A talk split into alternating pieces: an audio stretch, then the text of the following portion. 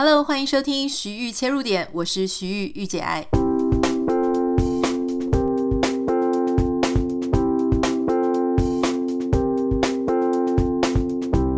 今天要跟大家分享一个你可能会有兴趣的消息哈，所以我在这边讲你可能会有兴趣的时候，你是不是觉得很像网页，或是你买东西的时候下面会有一栏，就写说你可能会感兴趣的商品？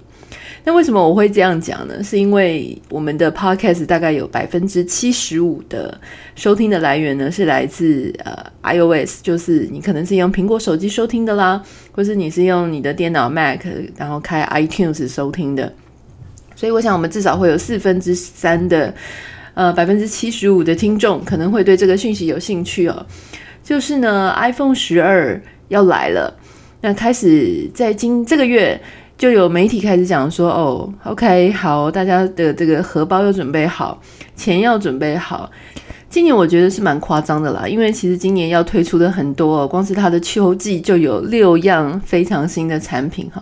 包含呢，就是这个 iPhone 十二，当然很多人已经在期待了。还有呢，你的这个 Apple 的 Watch，就是手表的系列六，还有这个 AirPod Studio、HomePod，还有一些可能也有新款的 iPad 跟这个 AirTags。那其实当然，大家最普遍的可能还是关心它的手机。我不知道你有没有跳过它的上一代哦，或是上上一代。总之，我其实在它的价钱呢贵得不成正比的时候。不成正比这件事情，其实也是发生在我自己个人的心里啦。那当然，市场的反应也不是很好，所以我想很多人跟我有一样的想法，就是他后来的手机呢，真的是太贵了，贵到你可能没有办法呃维持。像我以前可能两三年就会想要换一下，那最近真的是贵到我觉得，而且我有点看不太懂了。明明就是很多人就在分析啊，就是说市场上觉得它的定价实在是很诡异，比方说它。之前没什么很重大的突破，然后呃，好像跟之前前几代没有太大的差异，可是价钱却非常的贵，或是说它有一些手机在这个外观上，哈，有有几种不同的版本，可是外观都很相似，呃，可是外观很相似，却有这种超级昂贵版跟廉价版。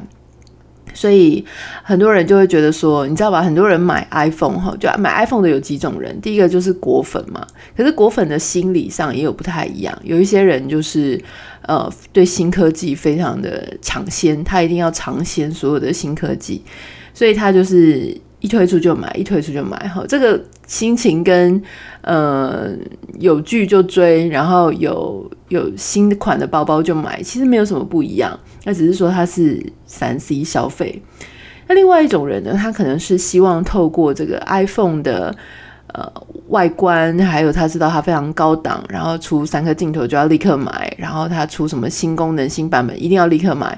其实很多人心理学他们就会讲说，这类的人可能他对于自我的身份地位呢，通常会感到比较焦虑，所以他需要靠外在的一些商品啊、最新鲜的产品啊，来让自己感觉到呃更有自信。那当然这也是心理学的讲法啦。哈。我不知道你是哪一种，可是我觉得当我在买的时候，其实我不太会去介意别人看我手机是哪一代。但是因为我常常在工作的上面需要用到很多的拍摄啊，或是呃就是摄影的功能或拍照的功能，所以每次它一有这个新的镜头，或是一有呃说这个画素又有多大的进步，我就会超想买的。好，可是我还是没有追最近的这两代啦，所以我在看这个 iPhone 十二哈，我就有点认真在研究。那我觉得也蛮有趣的哦，它的这个荧幕上就是它的大小呢，可以分成五点四寸、六点一寸跟六点七寸。诶，那这个真的是蛮大的哈。呃，而且它其实就是可以搭载五 G。但我看这个国外的一些分析师，他们说也有可能，如果你对五 G 没有兴趣，可能也有可以有四 G 的版本哈。不太知道，确不是呃，是不是确定是这个样子？然后会有新的颜色，就是海军蓝色。好，我想你如果对这个苹果电脑呢，还有手机是有兴趣的话，也许你就会对这个事情比较呃关注。我自己其实还蛮好奇它这个 Apple Watch 新的，因为我刚刚就在想说，我手上戴的这一只到底是多少系列哈？结果没有想到我手上戴的这只居然是第三代耶，就是好老哦。好，它都已经要出第六代了。第六代呢，新的功能就是说它会有一些健康的检测。睡眠侦测、血氧侦测，还有心理健康异常啊，心理健康异常检测，这么厉害啊！我看到这个就是我想说，是可以怎么样去帮你检测你心理健康正常还是异常？到底是什么数值？这个这个部分我还非常好奇。那心率异常检测这个我可以理解啦，因为心率异常其实可以用量化的来做嘛，哈。我自己还蛮需要的，是因为我其实常常都不太知道我自己睡得好不好。有时候呢，我们其实对外界观察很敏锐，可是对自己的身体观察呢，相对的就嗯、没有那么重视啊，哈，或者说你其实是不小心忽略的。那还有，因为我有这个心率不整的问题，所以我想，诶，这个新的功能可能我还蛮需要的。但它的价钱也差不多啦，就是三百九十九块美金，大概是台币一万一千八百元。可是不要忘记，台湾的售价通常会比国外的售价大概再贵，差不多。根据新闻报道是说，大概会再贵百分之二十。天哪，大家的荷包今年又要失血了。好。如果要说什么二零二零年有很惨的事情，我觉得这是可以当做其中之一。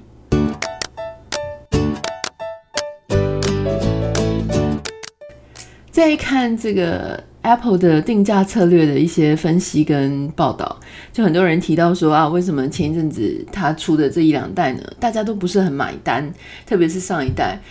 那市场的反应没有很好，其实跟他的这个说服的策略有关系。好，那我们就，如果你对苹果没兴趣也没关系。我们今天要谈的呢是，就是当你在说服别人的时候，你可以使用什么样的方式？呃，其实我自己在研究所的时候呢，念的是传播嘛。传播里面呢，有一块很重要的就是消费者跟广告还有说服，这大概通常都会开在广告系。可是现在因为大家都已经不分系了，所以你可以自由自在的去选择你想要学习的领域。我那个时候其实就对广告啊、消费者啊、说服等等这一类的主题非常喜欢。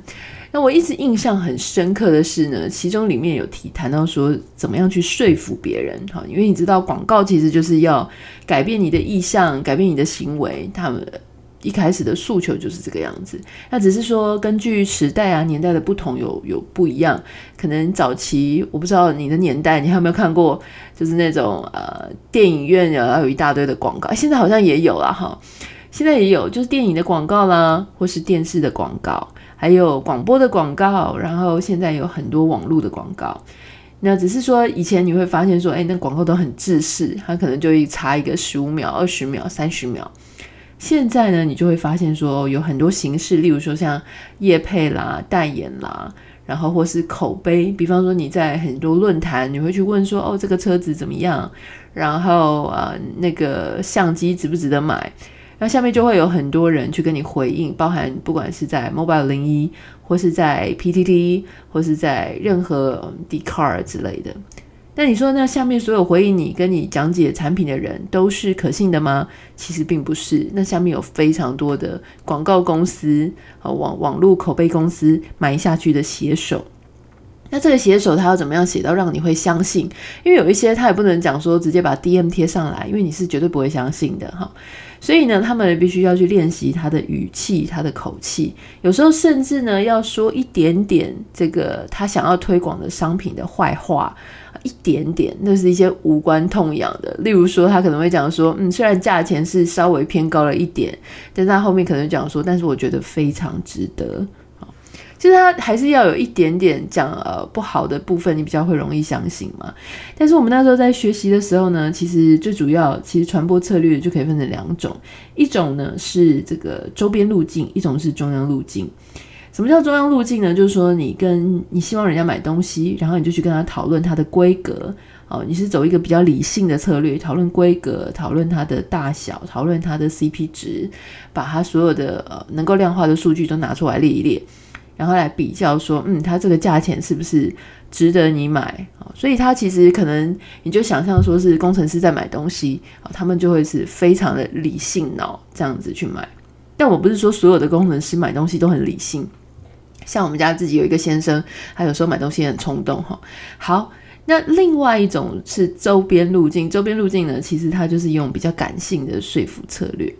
什么叫做感性的说服策略呢？那就例如说，像如果你看到一些，比方说像洗衣精或是洗衣机的广告，然后他可能会跟你讲说，你看，如果是刚刚讲那个理性的说服策略，他可能就跟你讲说，哦，这个洗衣机它不含呃什么什么什么，然后它有什么什么什么功能，然后它可以让你的手呢，哈，以前可能呃。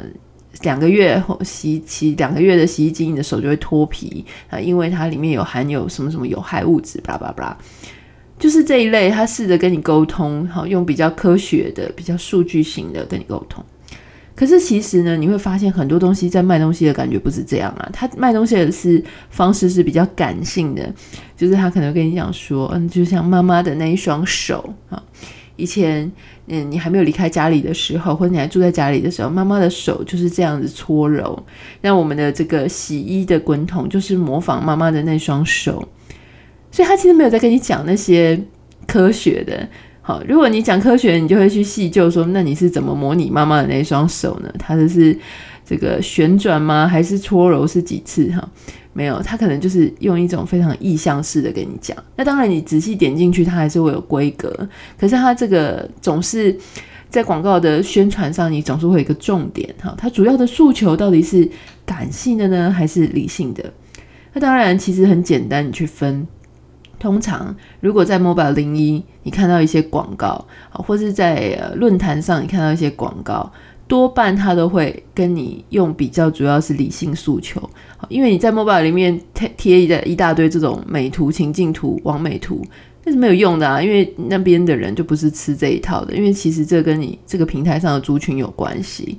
那你说这些感性说服要去哪里看呢？啊，你就去 Instagram 上面看，上面有非常多，比方说可能笔电呐，哈，或者是什么东西，王美会拍非常漂亮、非常意境的照片，甚至人很多在卖香水的，他根本就你知道吗？我觉得香水这件事情很困难，你没有亲自闻呢，你就真的不知道味道。可是他还是要卖啊，所以他怎么卖呢？他就算上面写什么天竺葵啦，或是写什么雪松，你没有闻到，你可能就没有办法想象那什么味道。他卖的方式就是他会拍非常漂亮、很有意境的图，也许是有一扇帘子在他后面要飘不飘的，然后那个光影打下来，把这个香水的瓶子拖一个长长的影子，然后你就会感觉说：天哪，好有质感哦！这就是一个有质感的人他会擦的香水。所以它是让你的脑中去跟你所看到的影像，或是你看到的非常感人的字句做一种化学变化。这种变化会让你投射你的喜好，就是说你会产生一个对这件事情的好感，以至于你很希望能够拥有它。好，比方说像我之前呃常常在这个宣传 whisky 嘛。那 whisky 其实我自己本身真的是很喜欢，可是 whisky 的宣传当然它也在 marketing 上会有理性的跟感性的。那理性的呢，当然它就是跟你讲说这一个 whisky 的酒厂是在哪里，有什么不一样，他们有没有什么一些厉害的功法，它在蒸馏上是怎么样。可是当然，某些理性的文字上面呢，其实它也包含了一些感性的，因为常常有一些差别，它并没有那么大。好，也但是写出来好像很像一样，它也是有可能是一种烘托气氛的。那时候我在呃在推这个 marketing 这个协助做行销 whisky 行销的时候呢，其实你就会发现说，哦，当然它当然你的这个宣传的讯息、贴文的讯息上面还是会有一个主要的旋律，就说你到底是要用情境式的带入，也许写一个故事。然后也许要烘托一个气氛，但是你下面呢还是要告诉大家说，哦，这个是什么样的厉害在哪里，工艺在哪里？那当然不用写的很像教科书啦，呃，就是要让大家勾起一种想要去试试看，想要去尝尝看，想要也变成一个那样子的。Lifestyle 的人，所以我觉得很有趣啊。像我其实非常的喜欢去研究这种消费心理，然后去讨论这一些小小的 message 会让大家有什么样子不一样的感觉。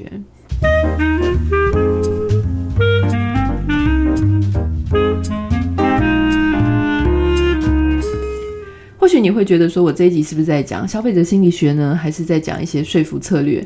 也是也不是啦，因为其实这样子的呃一个一种学习的技能，其实它不是只是用在商场上。好，如果你今天不是做行销，其实你还是用得到。在哪里用得到呢？其实就是在你的生活当中。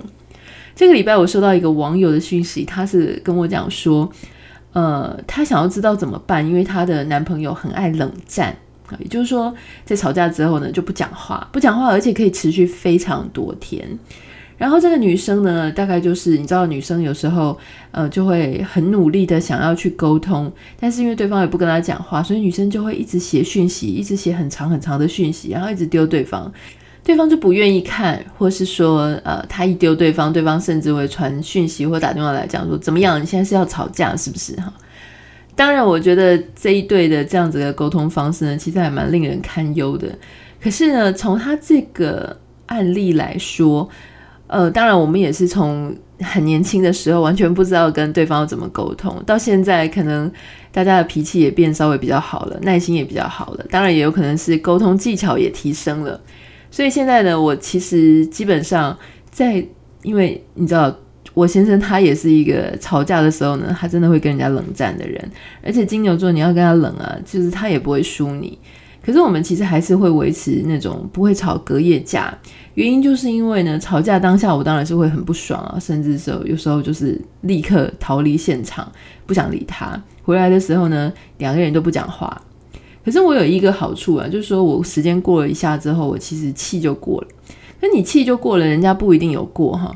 所以这个时候呢，我要怎么做呢？我就是我通常都会先低头，先低头的时候，我就会走到他旁边，然后就直接抱他，或者我走到他旁边，然后就亲他一下。可是你说我那个时候心里有没有还很生气呢？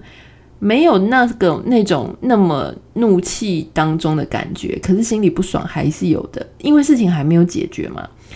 那这个女网友她就是跟我讲说，她就是想要先把事情解决，因为你知道，一般正常人，大家在吵架的时候，你们觉得解决的路径就是吵架，吵完后谈开，谈开后之后和好，然后再继续维持回到原本可以亲亲抱抱的阶段。可事实上，这真的不是最有用的，因为你在吵架很盛怒的时候呢，你就会觉得对方真的很讨厌，对方很讨厌的，你在这种状况下，你要去跟他讨论事情。其实大家就是还会很容易延续刚刚那个气，就继续就是啊，比方说现在怎么样？你现在要吵架吗？然后女生又一直继续写这个讯息。老实说啦，你在气头上的时候，他写什么讯息，态度多好都没什么用。那你要等到他看完讯息、消化完讯息，然后再跟你示好这件事情，谁又要先低头？这事情就会让吵架这的这个过程延续非常久。我自己后来呢，有一套我自己的做法。就是吵架盛怒，OK，离开现场。我再回来的时候，我情绪已经稍微好一点。我看到他的时候呢，通常因为我先生他也会知道说，嗯，不能一直把事情弄更僵哈，所以他也不会装死在那边。呃，还是会稍微维持他正常在做的事情啊，不会就是一直让人很难靠近。但是他也不会来示好，好，那我就会这个时候呢，我就会过去，然后就会可能就跟他。呃，拍一拍他，然后就是直接抱抱他，亲亲他。好，什么刚刚在吵的事情都先不要拿出来讲。那个那个东西，大家在吵架的时候呢，只会越吵越难听。你就直接去抱他，直接去拍拍他。当然，如果你现在是男生，然后你也是那种气脾气比较来得快去得快的，你也可以反过来，你就是直接去抱女生。然后呢，一开始呢，我是希望啦，我是希望如果你是被抱的那一个人，你不要把人家甩开哈，因为。老实说，谈恋爱这件事情，或是结婚这件事情很简单，就是不是分手就是结婚，啊，不是离婚就是要继续在一起。所以你今天也要认清，你到底有没有要分手，有没有要离婚？如果没有，你事情没有搞那么糟，你要给人家一个台阶下，否则怎么和好呢？所以在这个时候，你不要把人家甩开，你就是如果你要决定要和好，那你就让他抱着啊。好，现在就是先把这个当下的情绪。缓和掉，然后回到一种你可以抱抱、可以亲亲的状态。然后呢，也许当天或者也许第二天，好好的找一个时间在一起沟通。那个时候大家的气都已经消了，然后呃，也跟刚开始的怒气比较连不上线的时候，再沟通会比较好。所以简单讲，这样子的沟通方式，它其实是 OK。事件爆发，生气。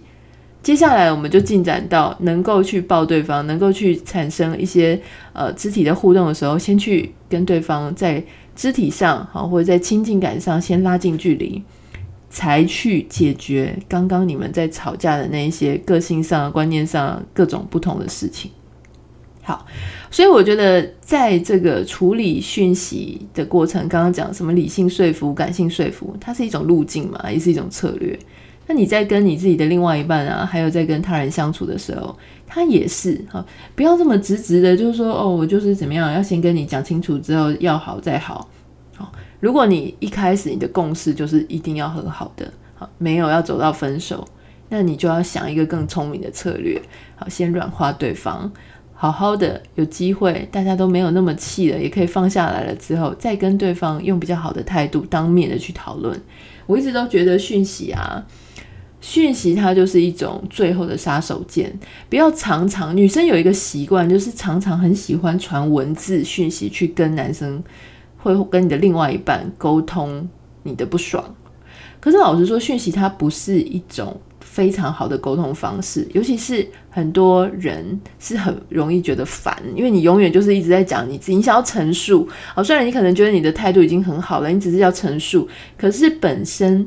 从外来看，一直狂丢讯息这件事情，本质上就是让人家觉得很烦的。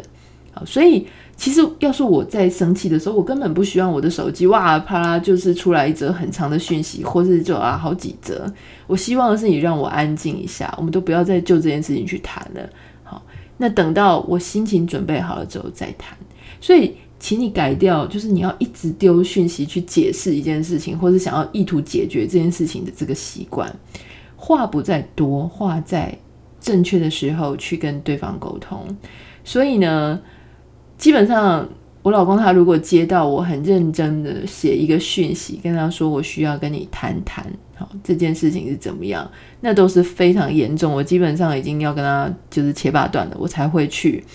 写这个讯息，然后我只写一次。你要是没有办法领会，我就不会再给你任何机会，我们就就结束吧，这样子哈。我后来在谈恋爱的时候也是这个样子，珍惜你的讯息，珍惜你的话语，好，好话不说第二遍。然后整个有时候你要跳脱出来看，就是说不要把自己弄得很卑微。昨天呢，有另外一个网友，他就跟我讲说，他给我看他的讯息啦，就是他跟。一个男生，然后那个男生呢，就是很明显的就是要跟他分手，哈，就是叫他不要再传讯息给他了。然后那个男生甚至为了要逼走他呢，就告诉，甚至也告诉他说，我其实有其他女朋友，也是我的炮友，这样。那这个写信给我这个女生，呃，她就是看不开，她一直觉得对方是为她好，所以要逼走他，所以愿意告诉他这些秘密。她甚至觉得对方愿意跟他说这些秘密很坦白，所以她。更想要跟对方在一起，然后就一直写这些讯息给对方。那我只告诉他说，我的看法就是他真的是要跟你分手哈，你不要再帮他找任何的借口，也不要再一直传讯息给对方，因为对方其实摆明了就觉得你的讯息很烦。要离开，要放手，要分手，留下一个非常潇洒的姿态。某一天，几年后哈，或是多年后，有一天走在路上遇到了，在某一种时候上遇到了，因为大家的身影都很漂亮。好我们要珍惜自己，留下自己的一些自尊跟颜面，啊，才不会说我觉得没有希望就没有希望了，有希望的我们就好好的去沟通。好了，今天就是要跟大家分享，我们从这个 Apple 的讯息来谈到消费者的这个说服，以及怎么样去运用在我们日常生活当中呢，跟别人跟另外一半的沟通方式。好。今天是礼拜五了，我想要就是推荐大家一个非常好看的 Netflix。你对欧洲大草原的美色觉得非常的喜欢，然后一望无际的草原，这个是我最喜欢的自然景观。然后你对建筑啊、美学也很有兴趣的话呢，我要推荐你看 Netflix 有一个就是应该算是建筑的一个很可爱的一个。纪录片吧，还是一个节目，我我不知道应该怎么讲哈。呃，总之它叫做《野外的奇妙小屋》（Cabins in the Wild），呃，非常的好看。它其实就是利用这个英国的威尔斯啊的一个自然景观，然后有十组的挑战者，然后两个两个一组，所以会呃，比方说他们就是主题就是要在威尔斯的这个山区，然后打造快闪的。呃度假小屋，所以每一个人呢，他们就会设计出非常不一样的。比方说，第一集可能就是呃以龙为出发点，那你可以用龙这个概念来去做你们的小屋，然后就会有 A 组跟 B 组。然后他们去从开始规划到建筑，到他们把这个度假小屋放到这个原野里面，哇，我觉得那个真的是非常漂亮。我想，嗯，我不知道，我看到这种又有景，然后又有建筑工艺，然后又有人多么的努力跟他的发想，我其实就常常会觉得。内心热血澎湃，所以其实如果你有兴趣的话，可以就看一下这个影集。我觉得它是一个非常赏心悦目的，也可以很适合你周末拿来看一看。嗯，对啊，其实我觉得有时候我们在欣赏一个剧情的时候呢，不只是欣赏它的画面，有时候呢也是它画面所带来出来的一个气氛。最近因为大家不能旅游嘛，所以我觉得看一看这一些非常优美的景色，或许也是过一个干瘾啦。好，如果你喜欢今天我们的节目呢，不要忘记要订阅我的频道，这样子你才可以收到节目的更新通知。还有就是，如果你有什么想要跟我分享的听后心得，或是你自己的人生故事，有遇到一些什么样的困难，希望有机会被讨论。当然，因为来信蛮多的，所以我不能保证说所有的问题或是所有的讯息，我都可以在节目当中做分享。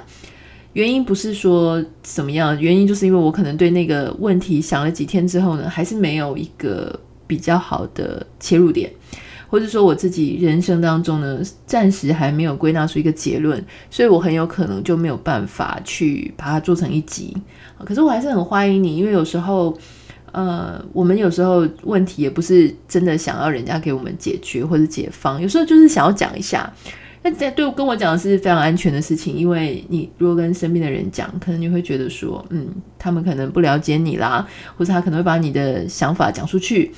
那你跟我讲的话，因为我也不认识你，所以因为来信很多，所以没有办法关注说到底是谁跟我讲的这些话，所以我觉得它反而是一种树洞的概念啦。那我也很荣幸可以在我的 podcast 当中给大家一个树洞，让你分享或让你倾听。呃，你自己内心当中的一些声音。好，那请大家不要忘记哦。如果支持我们的节目，麻烦请大家帮我到这个 Apple Podcast 上面留下五颗星，还有留言。据说我们有网友帮我们测试，好像呃每个礼拜都可以按星星，然后很久很久才可以留一次留言，是吗？我有点忘记了。好啦，反正反正我记得，你只要按下去，就不要忘记每天都去按按看就对了。好。那我们就下个礼拜再见喽。下个礼拜我就要回美国了。下个礼拜一的节目呢，应该还是在台湾录的。那之后呢，我想就会跟大家分享更多我回去之后的一些新的生活，请大家继续锁定。我们拜拜，下次见。